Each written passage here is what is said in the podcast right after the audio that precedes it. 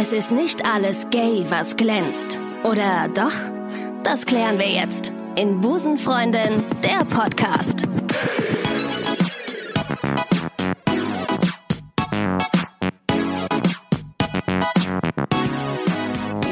Und damit sage ich herzlich willkommen zu Busenfreundin, der Podcast presented by Rausgegangen, dem Event-Influencer eures Vertrauens für Köln und Umgebung. Mein Name ist Ricarda. Ich freue mich sehr, dass ihr wieder eingeschaltet habt. So inzwischen, ich glaube, 57. Episode äh, zu einer Folge heute, die mir sehr am Herzen liegt. Ich bin äh, sehr gespannt, äh, was wir heute erfahren werden. Und zwar von unseren zwei Damen, von meinen Gästen heute im Podcast. Herzlich willkommen Ina und herzlich willkommen Lilith.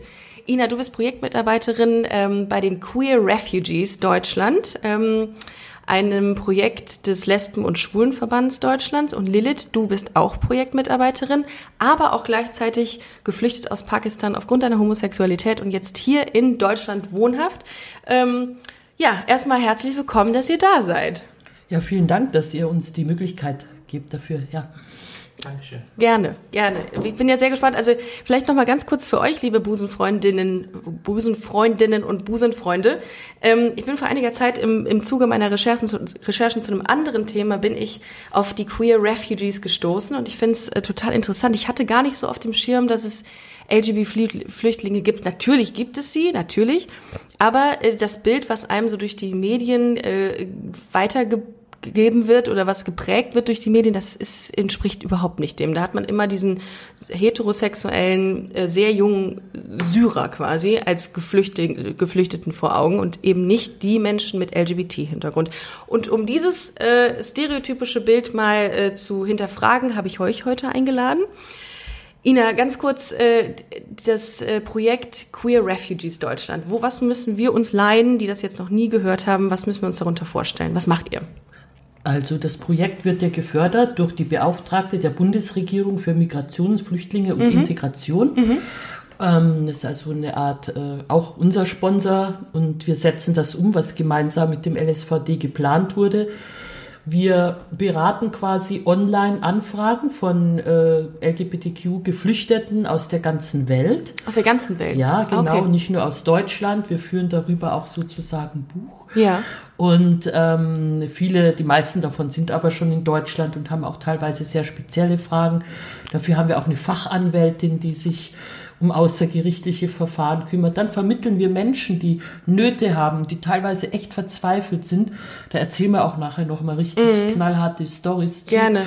Ähm, die ähm, vermitteln wir zu den Stellen in ganz Deutschland, weil viele landen irgendwo im Nirgendwo ja. und wissen nicht wohin. Die haben keine Scharfenstraße wie hier in Köln ja. oder ein Beratungszentrum oder so. Also ihr seid die erste Anlaufstelle, wenn jemand nach dem Asylprozess quasi ähm, nicht. Nein, eigentlich nicht. Dass viele Leute schon davor äh, kommen zu uns. Ach so, quasi, wenn jemand in seinem Heimatland, in dem Staat, in dem er ist und beheimatet ist und in dem er sich beispielsweise nicht mehr sicher fühlt oder nicht mehr sicher ist, dann kontaktiert man euch schon? Ja, ja. natürlich. Ah, okay. Und sagt, hey, ich möchte gerne Asyl in Deutschland beeintragen. Bitte helft mir dabei. Ja, wir haben da ganz heftige Fälle von oh. jungen Lesben, die sagen, unsere, meine Familie schlägt mich, mm. ich soll soll jetzt schon irgendwie mit 16 irgendjemanden heiraten. So, mhm. ich will Zwangsverheiratung. Mhm. Wie komme ich jetzt hierher? Wir können den leider nur im Rahmen der rechtlichen Möglichkeiten aufklären, wie das ist und erklären ihnen, wenn sie irgendwann mal in Deutschland sind, was dann passieren könnte. Aber das sind wirklich tragische Fälle, die auch leider der internationalen Ungerechtigkeit. Äh, mhm. ja, Aber was, wie könnt ihr denn, wie könnt ihr denn jetzt, welchen Tipp gebt ihr dann in erster Instanz? Weil ich meine, ihr könnt ja nicht sagen, äh, sucht den Schleuser, sondern äh, ihr könnt ja gar nichts machen. Das sind ja die, das ist ja das, das Hoheitsgebiet des jeweiligen Staates dann. Was sagt ihr denn dann? Unsere Antworten sind da meistens sehr standardisiert. Wir sagen, wir können euch erst helfen, wenn ihr in Deutschland seid. Ja. Und mittlerweile bekommen wir auch viele Fälle, wo wir dann nachfragen, hast du vielleicht andere Möglichkeiten nach Deutschland zu kommen? Zum Beispiel, es gibt auch viele Studenten, die nach Deutschland kommen wollen und hier weiter studieren wollen. Okay. Aber der Hintergrund ist immer. Bedeutet aber Geld, ne? ja, das Eltern. bedeutet auch äh, viel Geld. Viele können das auch nicht leisten, aber mhm. es gibt auch Fälle, wo die Menschen haben sich hier beworben und äh, die leben jetzt als Studenten oder äh, die arbeiten wie ich. Mhm Und äh, die können auch ihre äh, sexuelle Orientierung oder geschlechtliche Identität in Deutschland ausleben. So, es ist immer unterschiedlich. Man denkt auch immer, oder geht man davon immer aus, dass die Menschen, die nach Deutschland flüchten, die nehmen immer diese Fluchtwege? Ja, genau, das äh, denkt man so in, in erster Linie, ne? Ja, aber, aber, so. aber nach unserer Erfahrung, äh, es gibt Menschen, es gibt unterschiedliche Wege nach Deutschland zu kommen. Zum Beispiel, es gibt auch Menschen, die haben schon eine deutsche Person als Gelobter oder Gelobten in Deutschland. Mhm. Und dann konnte diese Person für eine Heirat in Deutschland ein Visum beantragen. Dieser Weg gibt es auch. Das ist auch quasi Flucht, aber durch den Heiratweg. Mhm. Du, das muss man an dieser Stelle auch sagen, du bist auch nach Deutschland gekommen, aber du hast hier ein Studium begonnen. Ja. Das heißt, ähm, du bist, äh, du hast hier angefangen zu studieren und konntest dann eben langfristiges Asyl, wie nennt man das, äh, nicht beantragen, sondern erhalten, also eine, eine, eine Aufenthaltsgenehmigung. Eine Aufenthaltsgenehmigung? Genau, ganz klassisch. Studium. Richtig, okay, kein Asyl. Das, das, ist das hast du Asyl. nicht. Okay. Ja. Mhm. Ähm, äh, ich habe meine Flucht seit 2010 geplant. Ich wollte irgendwo auf der Welt in einem westlichen Land flüchten. Mhm. Das war auch der Plan. Äh, und äh, das äh, konnte ich 2012 eigentlich in Deutschland machen können. Und das hatte zwei Jahre gedauert. Ich habe nachrecherchiert, welches Land ist bester Land für, für mich. In diesem Fall war Deutschland. Deutschland ist nicht so teuer für äh, Studenten auch. Aber die zwei Jahre, die ich äh, dort gelebt habe und auch die Jahre vorher, äh, die waren richtig ein Qual für mich. Ich konnte weder meine sexuelle Orientierung noch meine geschlechtliche Identität ausleben. Du bist jetzt, das habe ich, ähm, habe ich ja eben nochmal nachgefragt, du bist 32. Das heißt, du bist mit 23 bist du nach Deutschland gekommen. Das heißt, bis zum 23, habe ich richtig gerechnet? Nein. Nicht? Nein, nein. Ich bin gerade 32 Jahre ja, alt. Ja. Und als ich nach Deutschland kam, damals war ich 26, würde ich sagen. Ah, 26, okay. Und dann hast du, bei, also vor deinem 26. Lebensjahr in Pakistan gelebt. Ja. Und das ist natürlich eine lange Zeit. Das heißt, du musstest bis zu deinem 26. Lebensjahr deine geschlechtliche, deine sexuelle Orientierung für dich behalten. Ja, ich habe ein paar Leute über meine sexuelle Orientierung, sowieso äh, über meine geschlechtliche Identität erzählt. Und dann kam immer diese Ausrede, Ausrede, du darfst das nicht sein. Du bist als Mann geboren, du musst als Mann weiterleben und nicht als homosexueller Mann, sondern als ein heterosexueller Mann. Du musst eine Frau heiraten und dann Kinder bekommen. Und ich habe immer. Aber du bist transsexuell. Ich bin eine transsexuelle Frau. Ah, okay, alles klar. Guck mal, das habe ich gar nicht gesehen. Ich dachte, du wärst einfach, dachte, du wärst einfach, eine, einfach eine Frau. Ja. Applaus. Gut. Toll. Nee, aber das ist ja, das, das, das krass ist ja, in Pakistan ist ja, ähm, ist das ja illegal. Ne? Da steht das ja im Strafgesetzbuch. Ich glaube, ich habe was von Artikel 377 gelesen, der ja, genau. sagt, dass es äh, dass homosexuelle oder äh, äh, Aktivitäten zwischen gleichgeschlechtlichen Menschen ähm, verboten sind. Genau gesagt ist es, alle äh, äh, Sexualpraktikanten, die wieder Natur sind, mhm. sind verboten. Mhm. Und darunter kommt auch äh, Analverkehr. Mhm. Und egal zwischen zwei Männern oder äh, zwischen einem Mann und Frau, das ist illegal in Pakistan. Das ist, illegal. das ist, das ist ja schon, das ist ja krass an sich. Also ähm, das heißt, du konntest, du hast alles irgendwie geheim gemacht. Oder beziehungsweise die, die eingeweiht waren, die wussten das von dir, aber du konntest ja nicht rausgehen, du konntest nicht tindern beispielsweise und jemanden auf irgendwelchen Plattformen daten. Was macht man denn dann? Also was, was machst du, um deine sexuelle Reize auch auszuleben? Das hat man doch, auch insbesondere als Mann, da sind wir uns mal ganz ehrlich. Oder beziehungsweise als, als Mann geborene, auch als Frau, aber als Mann geborene auch. Also, was du ja nicht bist, klar. Bist du eine Frau? So. Willst du auch als Frau definiert werden, also bezeichnet werden? Ja, natürlich. Oder, oder möchtest du, es gibt ja viele, die sagen, ich möchte als transsexueller, transsexuelle Frau oder transsexueller Mann bezeichnet werden. Du bist, du möchtest als Frau bezeichnet werden? Als Frau bezeichnet werden. Ich habe eine Transition durchgemacht. Ist es jetzt auch hinter mir. Auch operativ? Ja, auch operativ. Oh, beides, auch äh, beide Geschlechts, äh, wie sagt man das, Merkmale? Hast du die Angleich Anpassung, anpassen lassen? Ich habe meine Geschlechtsangleichung OP durchgemacht. Oh, krass. Ja. Oh, krass. Wow. Dann bist du der erste Mensch, dem ich begegnet, der das durchgemacht hat. Habe ich nämlich noch nie getroffen. Aber alle, aber ich habe immer nur davon erzählt bekommen, aber noch nie jemanden getroffen, der es, der es durchgemacht hat. Alles in Ordnung? Ja. Großartig. Glückwunsch. Freut mich sehr für dich. Dankeschön. Okay, wir waren, ich bin wieder, ich bin wieder abge, abgeschwuffen gerade. Okay, also wo, also wo kann man seine Reize in Pakistan in dieser Phase ausleben? Also ich fange das... Befriedigen, anders. Ja, also das Ding ist, äh, äh, diese Mobile Apps wie Tinder, Grindr, Planet Romeo, Oh, du die sind eine kannst Geschichte. sie alle schon aufzählen, ja. Ja, ich kann Es gibt auch auch- Ständer. Ja, es gibt auch Stände, es Oh, du gibt kennst auch, auch äh, äh, Ja, ja, ja, ja. es gibt auch Hornet. Hornet. Ah. Oh ja, stimmt, kenne ich, habe ich auch mal gehört. Hm? Ja, es gibt auch OkCupid. Das ist äh, für Frauen, Ist für alle. für alle. OkCupid ist für alle. Ah, Viele okay. Lesben sind da. Ach, guck mal. Liebe Busen-Community, okay Cupid, wir haben was Neues am Start. Okay, Entschuldigung. So, da gibt's die Plattform. Ja, aber diese Plattformen sind seit 2010 oder ich glaube Die seit gab's ja noch gar nicht, ne? 2012. Vorher gab es die Stimmt, nicht. stimmt. Und ich bin, wie gesagt, 32 Jahre alt und als ich das äh, erfahren habe, dass ich äh, homosexuell oder transsexuell bin, ich war 17. Und damals äh, gab es kein Internet in Pakistan auch, nicht äh, weitreichend wie jetzt. Und es gab nur eine Möglichkeit und das war, dass man erzählt die Freunde, die, die äh, Bekannte, die man vertraut. Manchmal bekommst äh, du eine sehr gute Antwort darauf, ja, ist alles okay, aber du darfst das nicht ausleben. Äh, wir akzeptieren das, aber das ist eine Sünde. Wir akzeptieren das, dass du anders bist, aber das ist eine Sünde. Das heißt, du darfst das nicht ausleben. Also, aber dann äh, gab es auch Fälle, oder äh, das habe ich auch selber erlebt, dass äh, Menschen hatten mich ausgenutzt. Ausgenutzt. Ausgenutzt und äh, Das Sexual, da- Sexualausnutzung. Was, was haben die gemacht?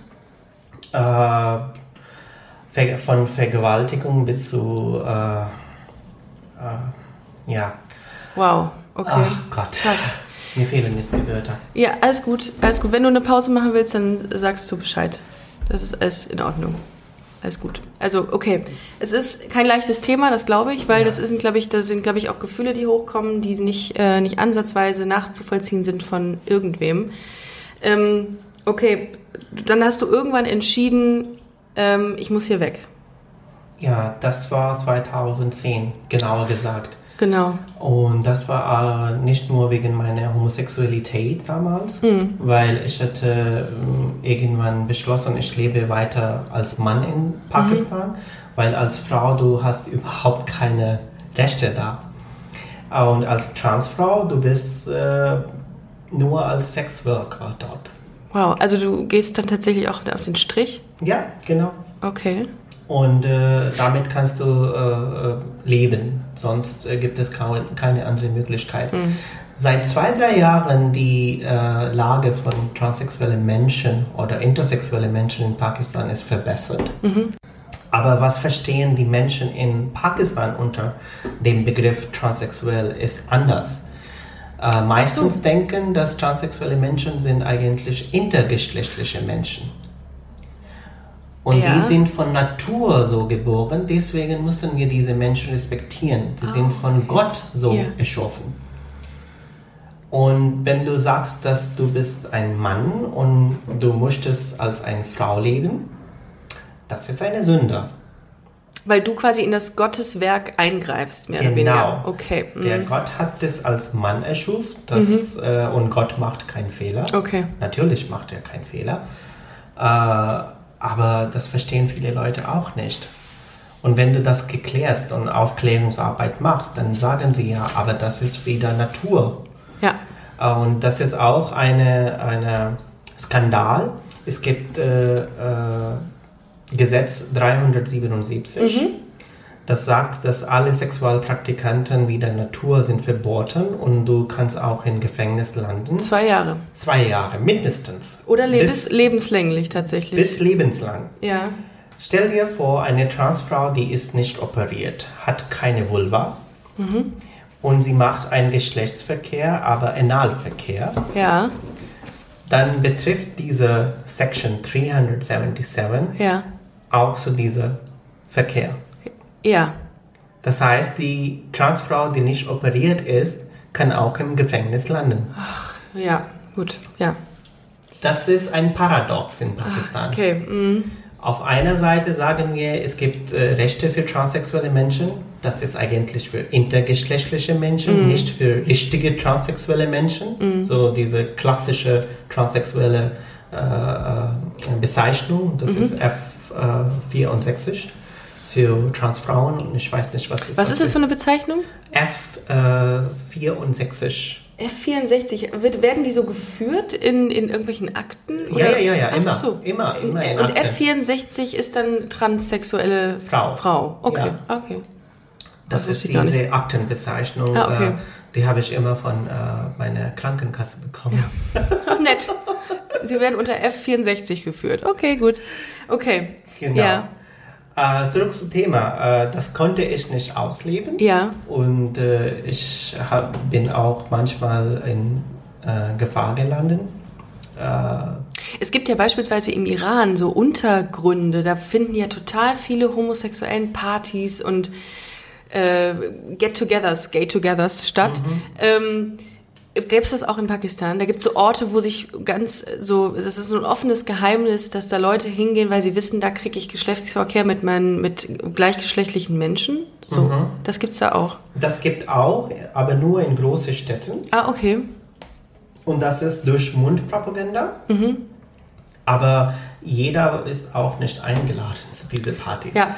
Weil es besteht eine sehr große Gefahr, dass die Menschen wurden geoutet. Man darf kein Handy dort benutzen. Ah, okay. Kein Fotos aufnehmen. Äh, es gibt immer ein Verbot und dann braucht man auch äh, äh, Schutz von, von Gangster, ich weiß nicht, auch von Menschen, die illegale äh, äh, Handel machen weil äh, die können diese Menschen auch dann schützen. Aber dann wieder für es so diese Ausnutzung. Ja, Wie okay. ich erzählt habe, ich Ja. bin auch zu solche Partys gegangen, aber dann wurde ich später auch viel ausgenutzt. Du wurdest erpresst auch dann nur. Richtig erpresst. dass du, äh, dass jemand sagte, wenn du das jetzt äh, machst, äh, dann werde ich sagen, dass du ähm, Homosexuell dass du homosexuell bist. Und dann würde ich deiner Familie das erzählen und dann landest du im Knast. Das, äh, das Krasse ist, ich habe auch, ähm, ich habe mich ein bisschen auch in, in die ähm, in die Rechtslage auch Pakistans einge, eingelesen und ich habe gelesen, dass äh, die meisten Gewaltakte gegenüber ähm, LGBT-Menschen innerhalb der Familie stattfinden. Also noch nicht mal draußen auf der Straße, sondern innerhalb der Familie. Das heißt Tötungen innerhalb der Familien, Verächtungen, Diskriminierung, ähm, Übergriffe, äh, alles in den Familien. Wie war das in deiner Familie? Also äh, von meiner Homosexualität äh, hatte meine Familie nie erfahren. Das wissen die heute auch noch nicht. Äh, nein, heute, jetzt wissen Jetzt sie schon. das alles. Ah, okay. Jetzt ist alles äh, öffentlich äh, geworden. Und, äh, aber bis 2015, die wussten das nicht. Und damals war ich schon in Deutschland. Und seit meiner Transition wissen sie das. Und mein Onkel, Bruder meiner Mutter, er hat auch geschworen, dass wenn ich nach Pakistan wieder zurückkehre, würde er mich töten. Das heißt, du wirst nie wieder nach Pakistan Nein, ich gehen. kann nicht. Ich kann nicht. Ich werde auch keinen Schutz bekommen. Meine Mutter ist auch, weil Transsexualität äh, sozusagen ist nicht illegal in Pakistan. Mhm. Meine Mutter ist auch zur Polizei gegangen und hat äh, mit dem äh, Chef gesprochen. Mhm. Und er hat meine Mutter empfohlen, bitte sag dein Kind nie wieder nach Pakistan zu gehen. Was ist denn das für ein Gefühl? Was löst das in dir aus, zu wissen, dass du nie wieder in das Land gehen kannst, wo du geboren wurdest? Das macht mich traurig, natürlich. Äh, ich vermisse meine Familie sehr. Äh, vor allem meine Mutter und meine Schwester. Äh, die sind auch die zwei wichtigen Menschen in meinem Leben. Äh, die akzeptieren mich, wie ich bin und äh, die diskriminieren mich auch nicht. Ja, es ist, es ist anders für sie. Es ist wie bei jeder Mutter, würde ich sagen, dass äh, sie hat ein Kind als Sohn und jetzt ist das Kind als Tochter. Das äh, ist manchmal für sie auch ein bisschen schwierig, mich als Frau zu akzeptieren, aber sie versucht es zumindest. Das ist schon mal der richtige Weg in die, in die, also der Weg in die richtige Richtung, dass man zumindest immer noch die Liebe fürs Kind nicht aufgibt, auch wenn es Ja. schwierig ist und es einen Prozess auch bedarf, ne, durch den man durch muss. Huh, äh, krass. Ähm, Ina, ganz kurz zu dir, ähm, bevor wir gleich wieder auf, auf dich zurückkommen, Lilith. Wann entscheidet man, ich möchte gerne Menschen mit LGBT-Hintergrund helfen, in Deutschland anzukommen? Als Projektmitarbeiterin. Ja, ich habe das erstmal ganz nüchtern gesehen, dass einfach Bedarfe sind. Ich habe vorher schon als Vorstand des Cologne Prides äh, Politik gemacht und äh, mich lange engagiert und auch im Jugendbereich gearbeitet für junge schwul-lesbische Geflüchtete. Daher weiß ich um die seelischen Nöte und was die brauchen sehr gut Bescheid. Und das unterscheidet sich oft doch schon sehr von heterosexuellen Geflüchteten, auch wenn viele Sachen ähnlich sind. Hab viele begleitet, war in vielen Anhörungen, kennen sehr viele Fälle und äh, bin sehr glücklich, dass ich jetzt seit über einem Monat in dem Projekt mitarbeiten kann. Gibt es ein, äh, eine, eine Flucht oder einen Fall, ähm, den du begleitet hast oder den du mitbekommen hast, die, an den du dich immer erinnern wirst, wo du sagst, boah, das war echt äh, eine Person mit LGBT-Hintergrund, die, das hat mich echt umgehauen? Ja, das sind sehr viele. Einmal das von meinen, einem meiner besten Freunde und Mitbewohner vom Ibrahim Mokhtar der sehr, sehr viel bewegt hier und tolle Sachen macht für Geflüchtete. Aber ein anderer Fall, der auch viel das Versagen von dem System hier erzählt, der ist mir sehr nahe gegangen. Und zwar hat ein junger Mann aus Tschetschenien, der musste heiraten. Ja, das ist so. Die, auch wenn du schwul, lesbisch bist, der Familienstrukturen, und das können wir uns hier gar nicht vorstellen. Hier haben wir Familienvalues verloren, Werte, ja. Aber was in einer Familie oder in einer Clan-Struktur gemacht wird, in anderen Ländern, das ist bestimmt und das bestimmt über dein Leben. Deine Eltern entscheiden, was du machen wirst, wenn du heiraten wirst und du hast nicht die Wahl. Und das können sich die Deutschen so, so schwer vorstellen, die mhm. vielleicht mal alle halbe Jahre ihre Oma etwas widerwillig im Altersheim besuchen. Die halten zusammen, das ist wichtig und die ehren die auch. Und ähm, dieser junge Mann ist mit seinen beiden Kindern zwei und drei Jahre hier nach Deutschland geflohen und ist dann in Bonn, im Bad Godesberg, in einer Unterkunft gewesen, wo auch Tschetschenen waren. Also er hat geheiratet in Tschetschenien, ja. musste heiraten, war aber eigentlich schwul. Ja, genau. Und hatte mit dieser Frau auch Kinder, die er ja. mitgenommen hat auf seiner genau. Flucht nach Deutschland. Ja. Okay. Mhm. Weil damals haben schon diese Serien angefangen, dass die Regierung äh, schwule Lesben entführt hat und in Camps gesperrt hat und da gefoltert hat. Dann wurden die Familien angerufen und dazu aufgefordert, die Kinder, die dann schon schwerste, heftigste Verletzungen hatten. Äh, ich habe die ganzen Fotos gesehen von den Schlägen und den Folterungen und so. Das sieht echt übelst aus, wenn sie es überhaupt überlebt haben. Und ähm, fordern die auf, ihre eigenen Kinder mitzunehmen und die totzuschlagen. Und die machen das auch. Ein bekannter Popstar ist schon verschwunden. Jetzt gerade fängt das schon wieder an, dass Leute seit Anfang des Jahres verschleppt werden, nie mehr wieder gesehen werden in Tschetschenien. Die Russen dulden das irgendwie, viele fliehen dann auch nach Moskau, können aber dann auch nicht ähm, untertauchen richtig, weil die so ein richtiges Schergensystem haben. Die ganzen Exil-Tschetschenen sind auch hier in Deutschland und die melden alle Leute, auch Frauen, die keinen Bock mehr haben, Kopftuch zu tragen oder frei sein wollen, die werden auch verfolgt oder dann verprügelt mhm. oder wieder zurück in ihre Heimat verbracht. Und äh, mein Klient, der hatte halt unwahrscheinlich viel Angst, dass das ihm in Deutschland auch wieder passiert. Dann haben wir erstmal Betten besorgt und Spielsachen für die Kids und so. Und äh, die waren auch schon ein bisschen verhaltensauffällig äh, weil natürlich die Kinder das auch mitbekommen, natürlich, was da ja. passiert, ne? wenn der Vater schwer traumatisiert ist. Mhm. Und egal, was, was wir probiert haben, wir haben den nicht aus diesem Heim rausbekommen. Und wir wussten ja, dass die über ihn tuscheln und ihn schon bedrohen und so. Der hat da keinen Schutz gehabt. Mhm. Wir haben gesagt, er hat zwei kleine Kinder, wir können ihn nach Köln bringen und eine Wohnung besorgen. In so Ersteinrichtungen heißt ja, das, glaube ich, genau, bei euch, ne? Ja. Okay, da wo alle, alle geflüchteten Menschen hinkommen, äh, nachdem sie es nach Deutschland geschafft genau. haben. Genau. Okay. Ja. Und dem ging es auch schlecht. Der musste Medikamente nehmen, der war in psychiatrischer Behandlung nach all dem, was dem jungen schwulen Vater passiert ist.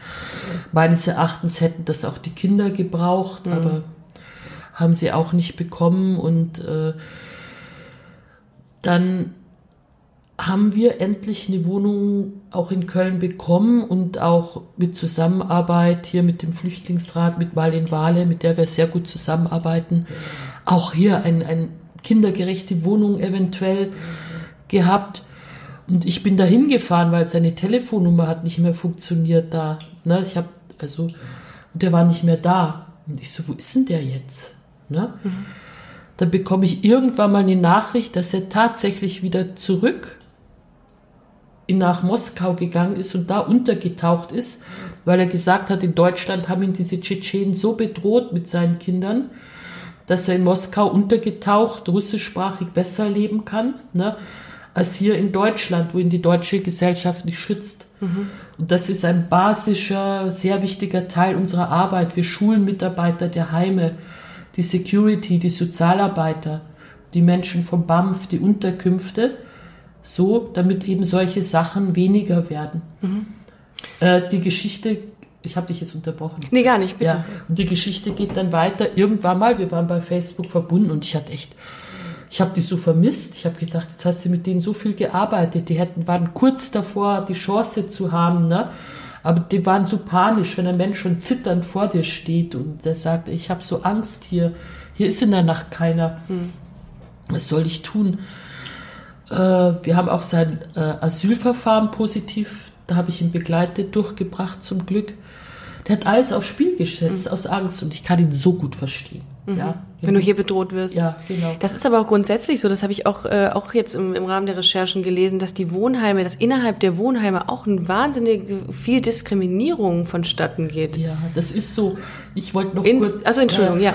Also es gibt, ist ja auch nicht nur heftig, was wir mhm. erleben, ja auch viel tolle Sachen. Mhm. Dann sehe ich auf einmal irgendwann mal bei Facebook ein Bild von ihm, was er mir geschickt hat mhm. über WhatsApp. Der ist über ein Notprogramm der kanadischen Regierung.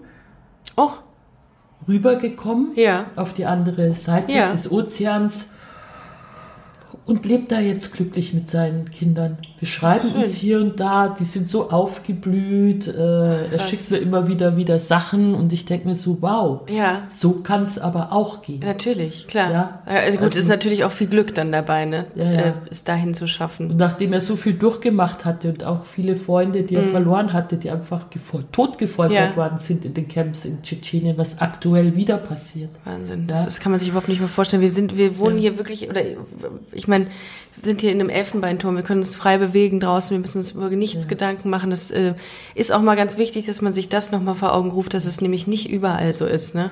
Und auf deine Frage zu den ja. Unterkünften zurückzukommen, die Leute kommen erstmal in ganz große Zentren hier. Ne? Ja. Und, äh, die sind überall, wie viel haben wir in Köln hier beispielsweise? In Köln eins. Ein, ein, ein, äh, eine Ersteinrichtung. Ja, ja, quasi. genau, okay. sozusagen. Mhm. Ähm, wie viel sind da? Wie viele Geflüchtete sind da in dieser Ersteinrichtung? Kann man das so im Schnitt sagen? Das ist immer unterschiedlich. Manchmal gibt es über 200 Menschen. Mhm. Ähm, wie gesagt, damals 2015, es gab auch in wirklich kleine Erstaufnahmerichtungen so über 1000 Menschen. Oh, zusammen. Okay, krass. Manchmal auch sechs Leute in einem kleinen Zimmer. Ja. Aber jetzt äh, mittlerweile ist es weniger geworden. Jetzt äh, gibt es auch manchmal eine Person in einem mhm. Zimmer. Okay. Und alle Einrichtungen sind auch anders mhm. äh, von Größe her. Mhm. Manche sind sehr klein, da haben wir weniger Leute und manche sind auch sehr groß. Und äh, seit letztes Jahr gibt es auch neue Ankan-Zentren. Was gibt es da? Ankan-Zentren, das ist Ankommen-Center. Ach so, ah, okay. In Bayern ja. und in Saarland. Und wer plant das noch? Sachsen auch? Sachsen und Sachsen-Anhalt, die äh, haben das auch vor. Aber es gibt halt große Proteste davon, weil die Leute sind halt quasi wie ja einkaserniert, haben wenig Zugang zur Außenwelt. Also Was eine Integration wieder äh, schwierig macht. Ne? Richtig. Ne? Ja. Und äh, es sind sehr teilweise sehr große Zentren, wo natürlich sich Schwule und Lesben nicht verstecken können. Ganz kurz nochmal zu den Wohnheimen. Ähm, da habt ihr ähm, die Erfahrung gemacht, dass die LGBT-Menschen tatsächlich vielen Übergriffen ausgesetzt sind? Und kommen die dann auch mit diesen Sachen zu euch und sagen, hey, hier ist mir was passiert? Was passiert denen? Was habt ihr, habt ihr da irgendwie Beispiele, was da mal passiert ist? Was ja, ich sage das jetzt befürchten? mal, weil ich ja die Menschen auch schützen muss. Also ja, ich sage mal in einem Heim in der näheren Umgebung. Mhm wurden ein, ein Pärchen Mhm. aus Osteuropa kommt von anderen Mitbewohnern angegriffen. Der wurde dann ziemlich heftig am Bein verletzt, so, ja. Mhm. Die haben das dann der Heimleitung gemeldet und die ist eigentlich verpflichtet, laut äh, der Statuten in NRW, die zum Schutz von vulnerablen Geflüchteten, also besonders verletzlichen Geflüchteten, wie zum Beispiel alleinreisende Frauen oder Kinder, dazu verpflichtet sind, in solchen Fällen die Polizei zu rufen, haben sie das nicht getan. Anstattdessen haben sie den Wachschutz verstärkt. Und in diesem großen Camp könnt ihr jetzt kaum Schritt tun, ohne dass die Wachschutz hinter denen herrennt. Ne? Und ähm, die Geflüchteten wussten auch nicht, dass sie ein Recht haben darauf. Und von woher sollen denn die anderen Geflüchteten wissen, die halt Schwule hassen, ähm, äh, dass sie das nicht mehr machen dürfen? Ja, dafür haben wir ganz tolle Informationsmaterialien wie Aufkleber und so und auch ganz große Plakate, wo in mehreren Sprachen draufsteht, was auch in den Heimen aushängen sollte, dass das hier vom Grundgesetz gedeckt ist. Wahnsinn. Ja. Ähm, das, äh, das sind ja nur, nur wenige, wenige Beispiele, die, die, oder wenige Geschichten, die ihr irgendwie erfahrt, was in ganz Deutschland irgendwie passiert. Wie ist das, also, wahrscheinlich kommen, oh, äh, wahrscheinlich kommen, äh, prozentual mehr schwule Männer, ähm, oder beantragen mehr schwule Männer Asyl in Deutschland als lesbische Frauen. Aber trotzdem kommen auch Frauen, die äh, ähm, homosexuell sind, nach Deutschland. Was, ähm, woher kommen die so meistens? Kann man da irgendwas sagen, dass man sagt, äh, die kommen insbesondere aus den islamisch geprägten Ländern oder? Also die meisten Lesben, die mir begegnet sind, sind aus den islamischen Ländern, ja. Aus Arabien hatte ich, waren gleich drei am Montag da. Und, Das ist auch ein Schritt, sich dazu entscheiden, Asyl zu beantragen oder nach Deutschland zu flüchten aufgrund der, das muss man ja auch dann erstmal für sich so definieren und sagen, so, ich, ich weiß, ich bin mir meiner Identität bewusst und ich kann sie hier nicht ausleben, darum muss ich das, muss ich woanders hin.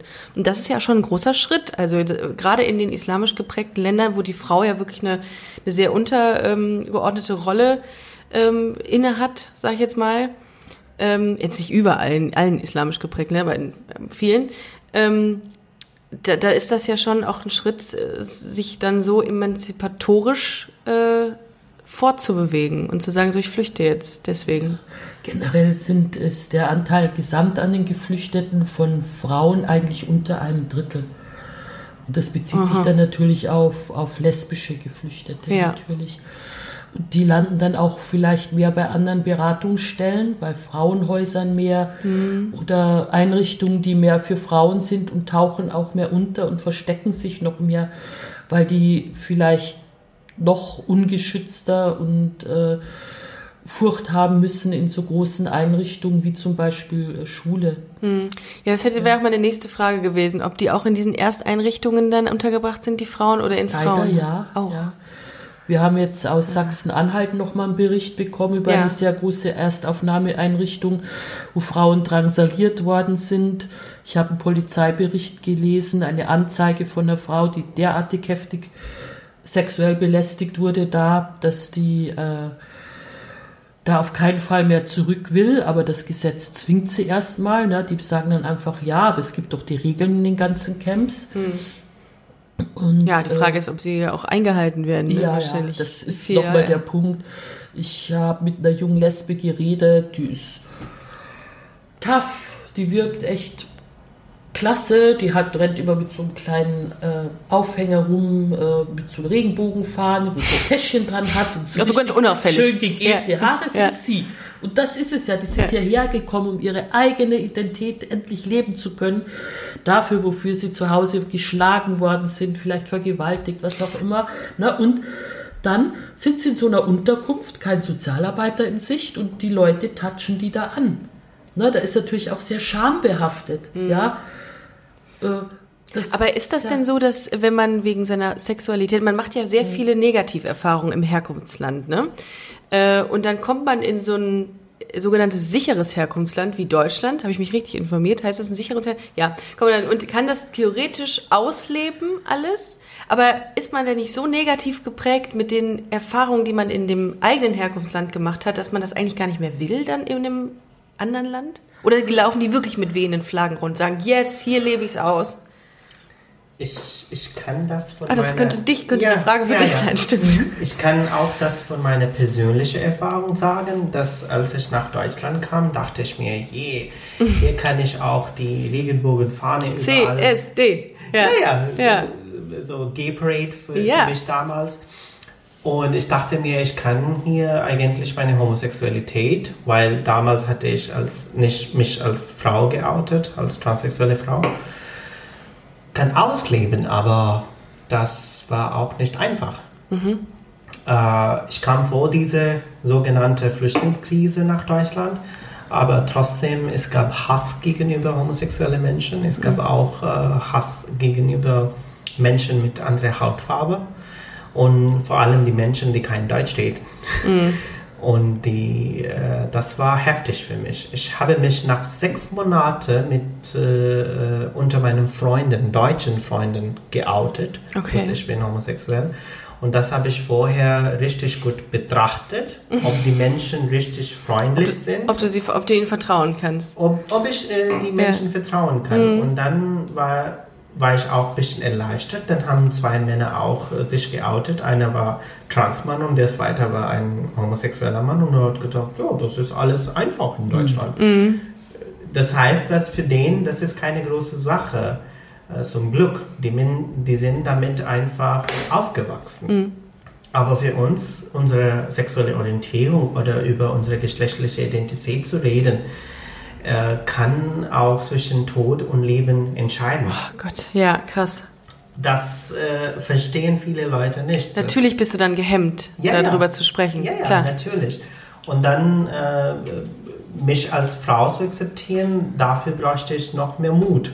Weil als homosexueller Mann... Auch noch. Auch noch. Auch noch, also zweimal Mut. Ja, okay. Weil als homosexueller Mann kannst du dich irgendwie verstecken Hm. oder das kannst du nicht zeigen. Das sieht man auch nach außen hin nicht so. Ja, nicht so richtig. Aber wenn du, wenn du entscheidest, jetzt äh, mache ich meine Transition, dann bekommt das äh, jeder auch mit. Krass. Und das war der Schritt, wo ich fast alle Freunde aus meinem Heimatland verloren habe. Äh, viele auch in Deutschland. Die waren meine äh, Landesmänner und Landesfrauen. Und, aber dafür habe ich auch neue Freunde auch gewonnen. Also muss an dieser Stelle wirklich mal sagen, dass du dich so krass und offen dazu äußerst, das ist wirklich respektabel. Also, und ich finde auch generell, du äh, sprichst super Deutsch. Äh, du, also ich bin wirklich beeindruckt, äh, was, was, dass du so offen heute hier sprechen kannst. Ich glaube, da bist du, ähm, das ist wirklich, ähm, ich glaube, viele ähm, sind da ähnlich wie ich ähm, fasziniert von, dass du so mal einen Einblick gibst, was in dir auch vorging. Also das ist, glaube ich, auch nicht selbstverständlich. Also echt Hut ab, muss ich ganz ehrlich mal sagen. Ja, das, das Ding ist, weil du das auch gerade erwähnt hast, mit Offenbaren oder Ausleben. Total. Es gibt ganz viele Menschen auch aus dem Bereich, auch sicher aus dem heterosexuellen Bereich, die reden über gar nichts mehr. Die sind so krank und so traurig und gehen bewusst auch im Fall von LGBTQ nicht in die Scene, weil sie immer noch Angst haben oder leben genauso ein clandestines, geheimnisvolles Leben nur für sich ganz versteckt unter sich, so wie deutsche LGBTQ manchmal auch. Ja, äh, vermittelt ihr im Grunde, äh, vermittelt ihr auch psychologische, ähm, äh, also so, wie heißt es denn, Therapien? Also gibt es äh, Leute, die, die wirklich äh, Therapien benötigen, weil sie so traumatisiert sind von den Erlebnissen in ihrem, in ihrem Heimatland, dass ihr sagt, also dass, dass ihr die auch vermittelt? Äh, wir, wir können das verweisen an äh, unterschiedliche äh, Anlaufstellen. in Aber ihr arbeitet nicht mit Psychologen oder? Wir, wir selber nicht. Ah, okay. Das, äh, das entspricht unserem Projekt auch nicht. Äh, Aber wir verweisen die Menschen an diese Anlaufstellen. Äh, Erstens und zweitens für alle Transmenschen, egal geflüchtet oder nicht geflüchtet, eine psychotherapeutische Behandlung ist äh, notwendig. Äh, würde ich sagen, unter dem Gesetz. Äh, die alle müssen eine Therapie durchmachen. Viele mögen das nicht. Ich verstehe vor allem die deutsche transsexuelle Menschen, die sagen, ja, ich kann mich auch äh, selbst identifizieren, dass ich ein, transsexueller Mensch bin. Äh, das stimmt auch, aber manchmal braucht man, wie ich, eine Betreuung und eine Behandlung. Mhm. Weil man vertraut das auch nicht. Äh, ich hatte damals mir auch gedacht, vielleicht bin ich verrückt. Warum will ich als eine Frau leben, wenn ich als äh, Mann geboren wurde? Aber äh, um das äh, klarzustellen, braucht man diese therapeutische mhm. Behandlung. Ähm, Oder Begleitung, würde man sagen. Wann, wann kam der erst, das erste Mal der Gedanke für einen Weggang aus Pakistan eigentlich auf bei dir? Gab es einen Anlass, dass du gesagt hast, so, ich glaube, jetzt ist es Zeit zu gehen? Ah ja, äh, das war, äh, vielleicht habt ihr das auch mitbekommen. Wir hatten einen Gouverneur, Salman Taseer. ein was? Ein Gouverneur, Gouverneur von Punjab. Äh, ich bin aus Lahore. Ja. Das Gouverneur ist wie eine Beauftragte. Ach so, okay. So, ja. Äh, das ist Englisch. Und äh, er wurde von seinem äh, Leibwacher äh, ermordet. Okay. Äh, weil er hat irgendwas gegen Blasphemie-Gesetze gesagt. Mhm. Ich bin nicht nur eine Transfrau, ich bin auch eine Atheistin. Hattest du im Vorgespräch mal gesagt, ja. Ja, und äh, das Problem ist, äh, Atheismus äh, heißt Todesstrafe in mhm. Äh, Pakistan. Und wenn das nicht vom Staat eingeführt wird, dann macht jemand anders, wie beim Salman Taseer. Der war eine Beauftragte von, von Punjab, von, mhm. von unserer Regierung in Punjab. Und er wurde ermordet. Wer bin ich? Der auch Atheist. Niemand. Und der war auch Atheist. Er war nicht Atheist, aber er hat was gegen die Gesetze gesagt. Uh, die sind äh, die blasphemisch waren. Ja, ja, okay. Gottlästerung-Gesetze in okay. Pakistan. Ja. Uh, und uh, das haben die islamischen, fanatischen Menschen nicht richtig uh, gut genommen. Die haben mhm. gegen ihn auch Fatwas gegeben. Mhm. Diese Fatwas sind so sogenannte islamische Gesetze, dass eine Mufti sagen kann und äh, er wurde zur Todesstrafe verurteilt. Okay. Hm. Und das war der, der Moment, an dem ich mir gesagt habe, jetzt musst du dieses Land verlassen. Also es ist nicht nur deine Homosexualität gewesen, sondern auch äh, der Atheismus, der dich nach Deutschland gebracht hat. Genau. Okay. Ach krass, okay.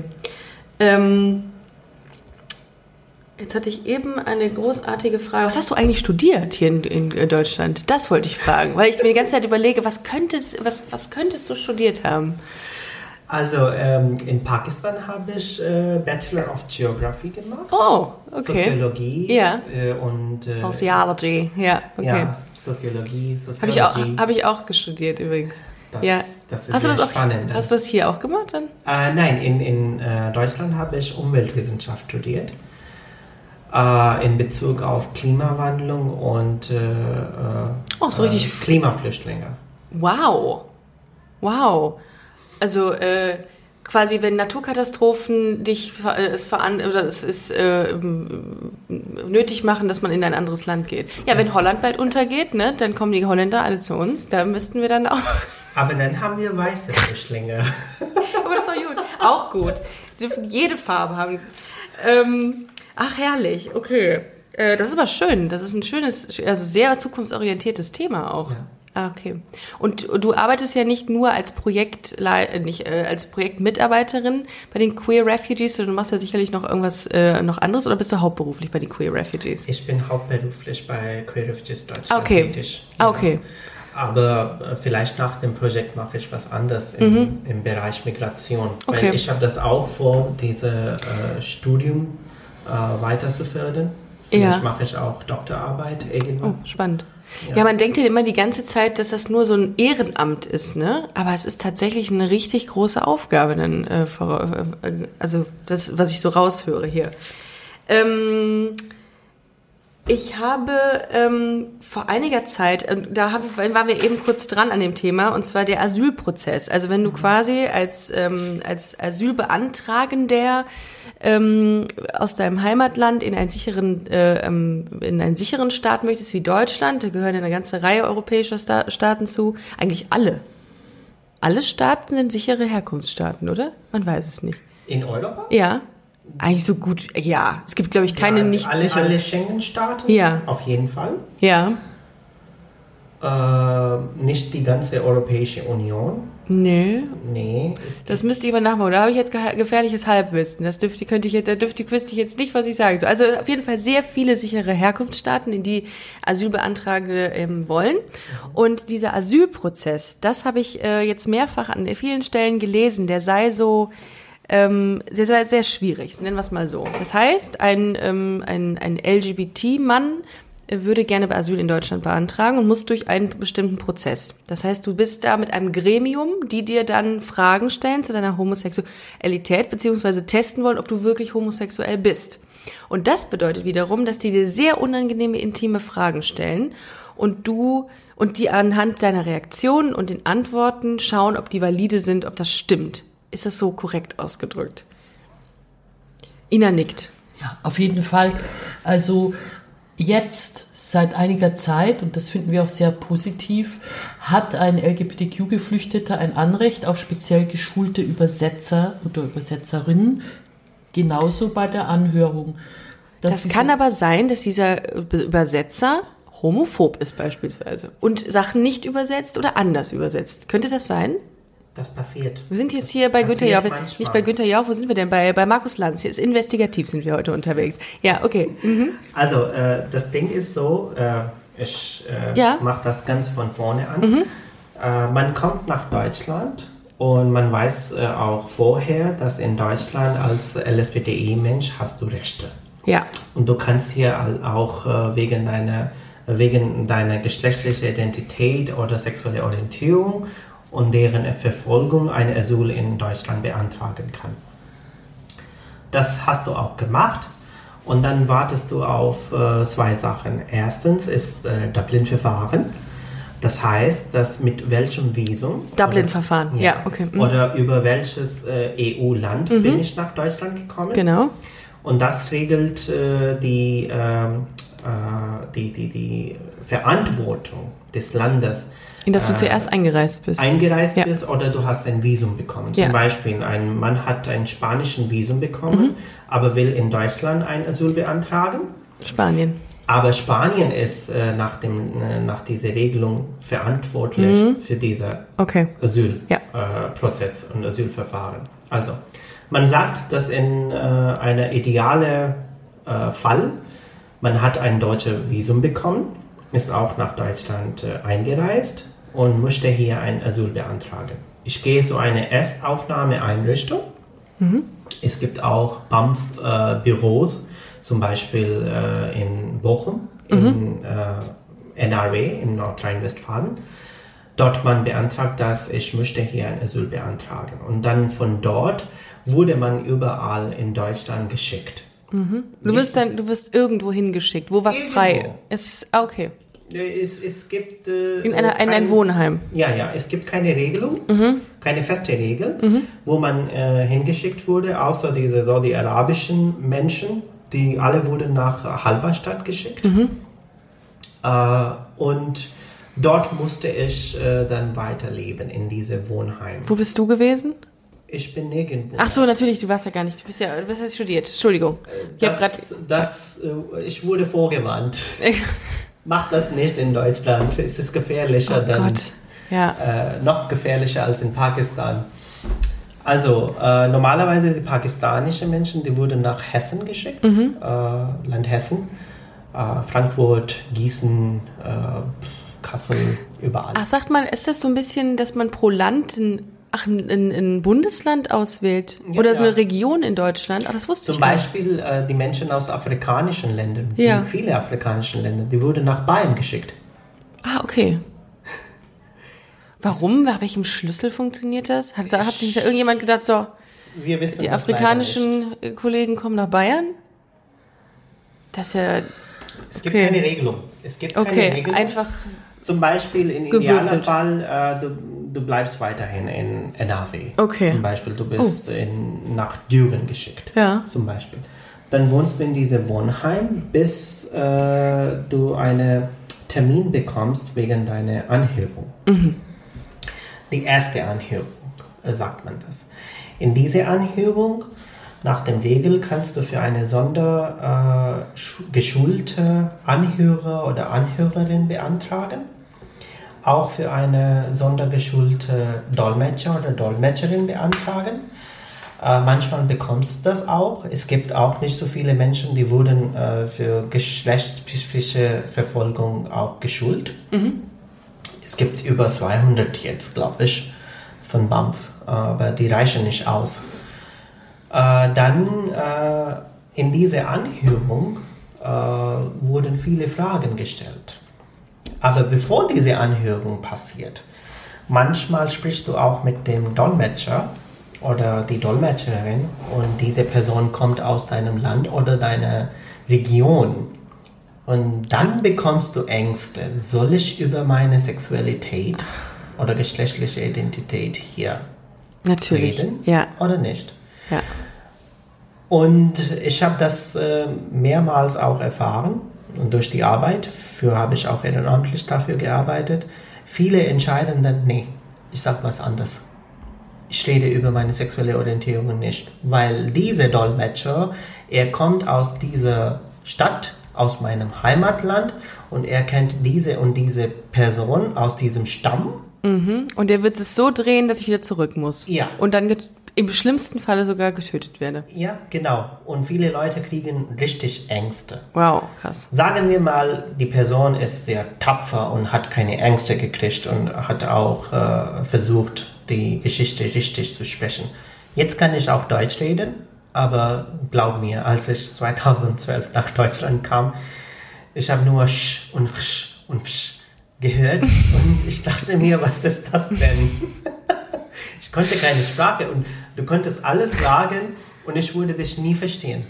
Ja. Ich Ist aber, wenn ihr ähm, Pakistani redet, Pakis äh, ist Pakis Urdu. Urdu. Da- es gibt auch andere äh, regionale Sprachen. Zum Beispiel meine Muttersprache ist anders. Das ist Punjabi. Punjab, ah, stimmt. Ja. Pansa Kennst du Punjabi MC?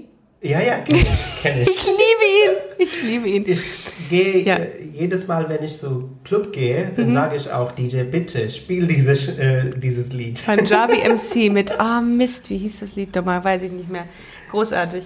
Ähm, äh, genau, und diese, dieses, dieses Vorgehen ist halt dann so schwierig, weil man, weil diese Anhörenden oder beziehungsweise die, äh, die Dolmetscher, ähm, beziehungsweise eher die, die, die äh, dich befragen, ähm, auch wirklich intime Fragen stellen zu seinen Sexualpraktiken, habe ich gehört, oder wie man sich dabei gefühlt hat, als man ähm, Geschlechtsverkehr mit einem äh, gleichgeschlechtlichen Menschen hatte. Ist das, ähm, gibt es da keine Regelung, dass man das nicht tut, oder gibt es nicht standardisierte Fragen oder so? Genau diese Fragen sind verboten.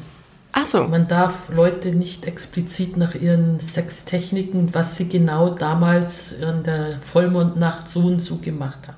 Weil es gab ja mal einen Fall vor einiger Zeit, ich glaube in diesem Jahr sogar, und ich habe in einem der ersten Podcasts darüber gesprochen, in Österreich tatsächlich, hatte ein äh, Verwaltungsbeamter jemandem unterstellt, er sei nicht schwul genug. Das kann ja gar nicht sein. Die sind, der, der kann nicht äh, geflüchtet sein aufgrund seiner Homosexualität. Der ist nicht schwul genug. Die äh, Schwulen aus den Herkunftsländern, die können genauso macho sein wie hier. Es gibt hier auch viele Schwule, da führt sie nie an, dass er schwul ist. Genauso bei Lesben. Wo kann man das denn erkennen? Ja, das frage ich mich auch immer Gut. tatsächlich. Ja. Ja, und äh, ich war. Bei manchen erkennt ja, man's. Ja, Bei ich war bei erkennt man's. vielen Anhörungen dabei. Ich hatte vielleicht Glück, die sind sehr sensibel verlaufen. Die können aber dann echt über Stunden gehen. Da wird Echt? immer wieder die gleiche Situation. Wo hast du ihn zum ersten Mal getroffen? Wie war das? Und es ist ja auch gut so, dass der Staat das überprüft. Damit man deckungsgleiche Aussagen hat und damit es sich nicht, damit derjenige sich nicht widerspricht und damit man sieht, okay, das Genau. ist wasserfest, was Genau. er da sagt. Okay. Und dann gibt es eine Pause und danach geht das wieder damit los. Ne?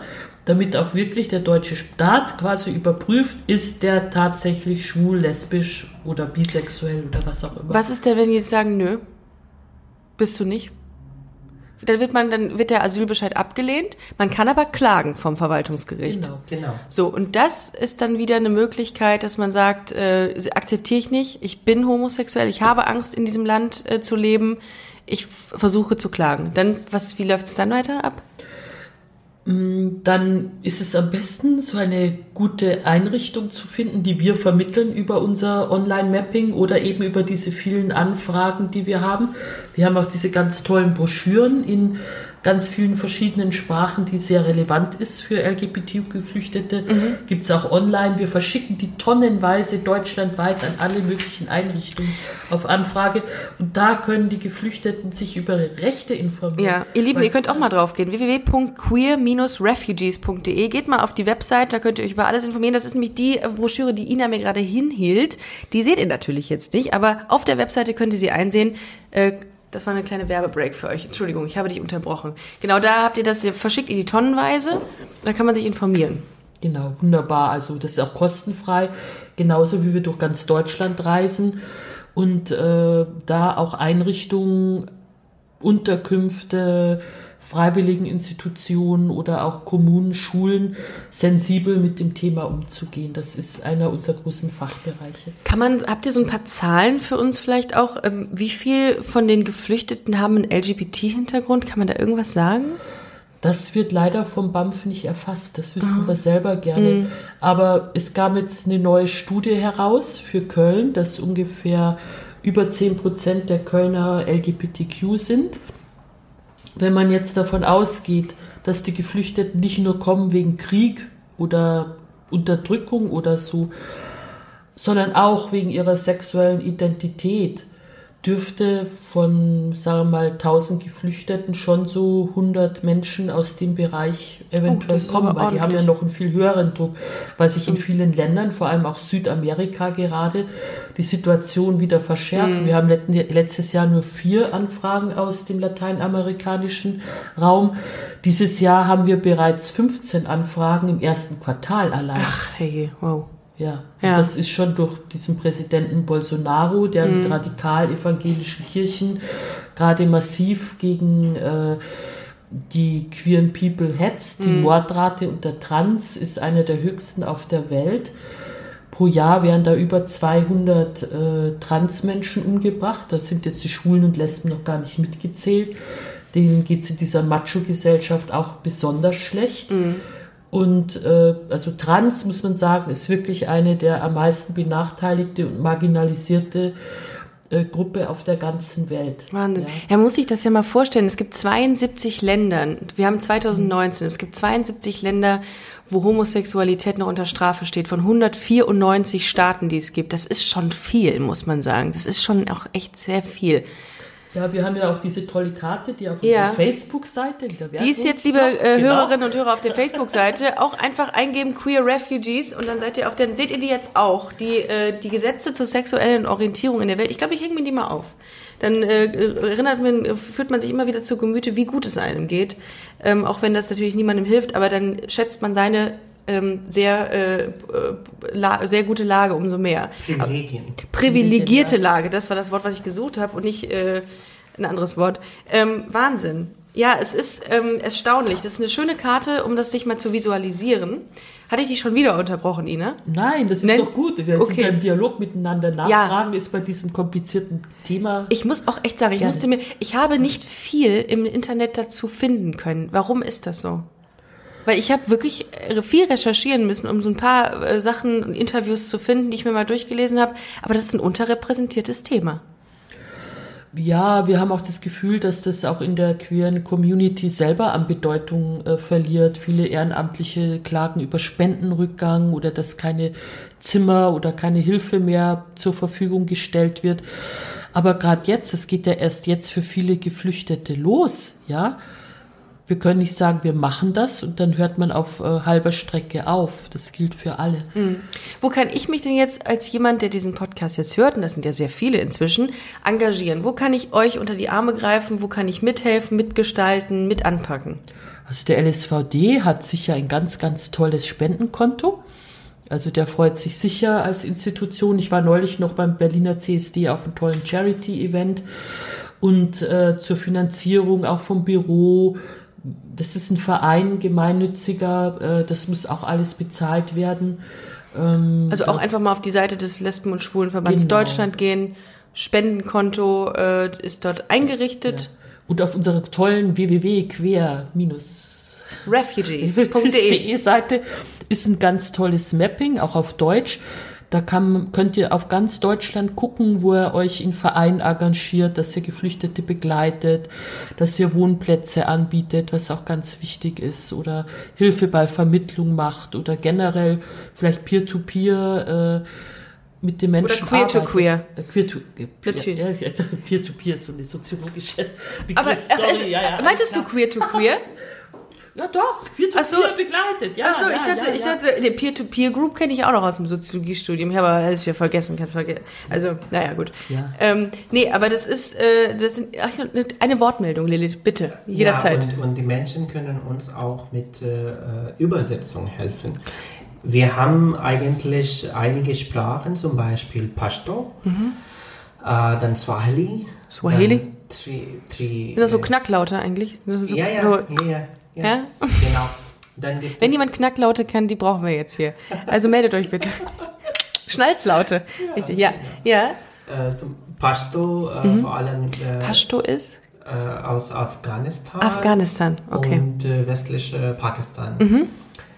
Und dann gibt es auch andere Sprachen, zum Beispiel auch Bangla. Äh, brauchen- Bangladesch. Aus Bangladesch. Ja. Wir brauchen Menschen, die uns dabei helfen können, vor allem äh, die auch Menschen begleiten können Mhm. vom Gericht oder beim BAMF bei der Anhörung. Okay. Und die können beide Sprachen. Zum Beispiel, ich begleite auch Menschen aus Punjab, Mhm. äh, aus Pakistani Punjab, sowieso aus Indien Punjab, weil meine Muttersprache ist Punjabi und jetzt spreche ich auch Deutsch. So, ich kann beide Sprachen sprechen.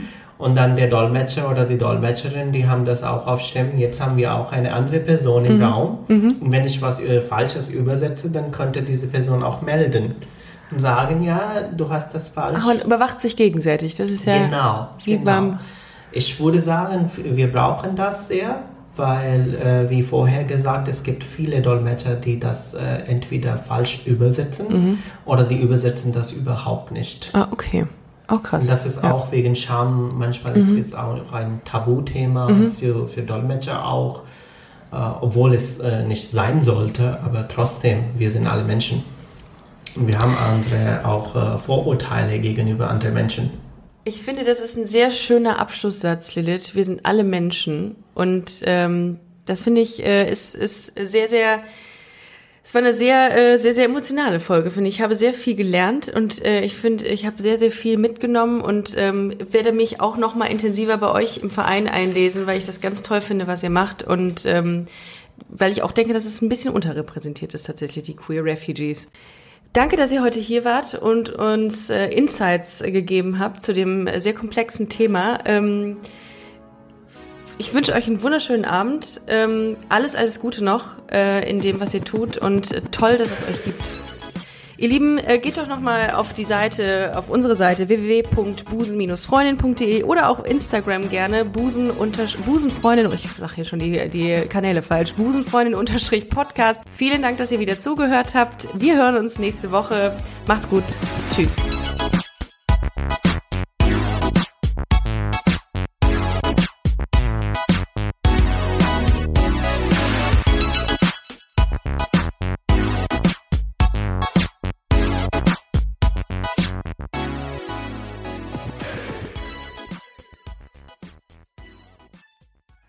Na, heute schon reingehört?